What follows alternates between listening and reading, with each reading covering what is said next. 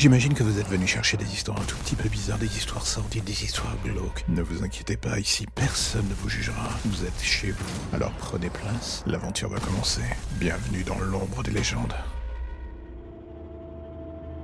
Au tout début, quand j'ai vu pour la première fois cette chose, je me suis dit que je rêvais, que c'était un reliquat de mon imaginaire qui continuait à me suivre dans le monde réel.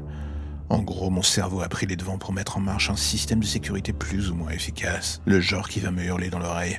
Circule, y a rien à voir, tout ça n'existe pas. Le souci est que même si j'aurais voulu y croire pendant des semaines, j'ai fini par comprendre que l'illusion n'avait jamais pris vraiment sur moi. J'aurais voulu que ça soit vrai, peut-être que cela aurait été mieux d'ailleurs. Et là, ce soir dans cette allée sombre, alors que je contemple le corps de cette femme à mes pieds baignant dans son sang et que je vois le couteau dans ma main, j'entends cette voix qui me dit Qu'est-ce que t'attends? Planque le corps ou dégage, les flics vont arriver. Et là d'un coup, choisis la deuxième option, fuir comme un lâche en longeant les murs et en espérant que personne ne me verra. Je balance le couteau dans une bouche d'égout et voilà que je me mets à courir en espérant que personne ne m'arrête, que personne ne me reconnaisse, ou je ne sais pas, qu'un flic sorte de je ne sais où pour me tomber dessus. Je finis au détour d'une rue par traverser beaucoup trop vite et une voiture pile devant moi me tamponnant littéralement.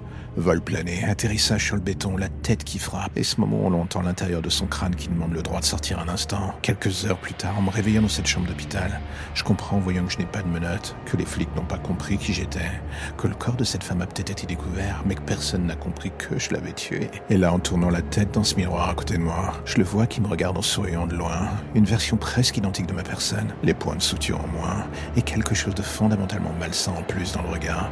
Il ne cesse de me sourire en me regardant, et là, j'entends sa voix dans un coin de ma tête. Prends ton temps.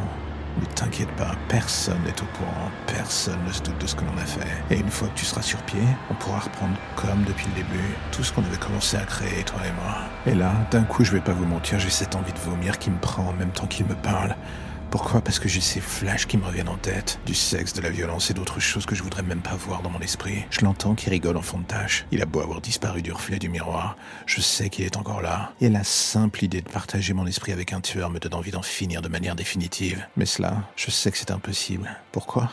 Car il vient de me le dire à l'oreille en même temps que je le pensais. N'y pense même plus.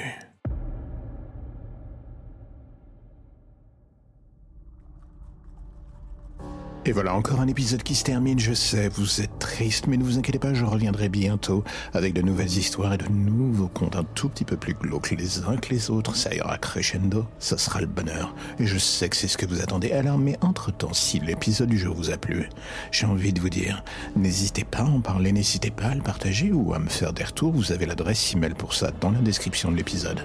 Et vous verrez, je ne mords pas, je réponds, pas toujours en temps et en heure, mais je réponds quand même. Allez, à bientôt.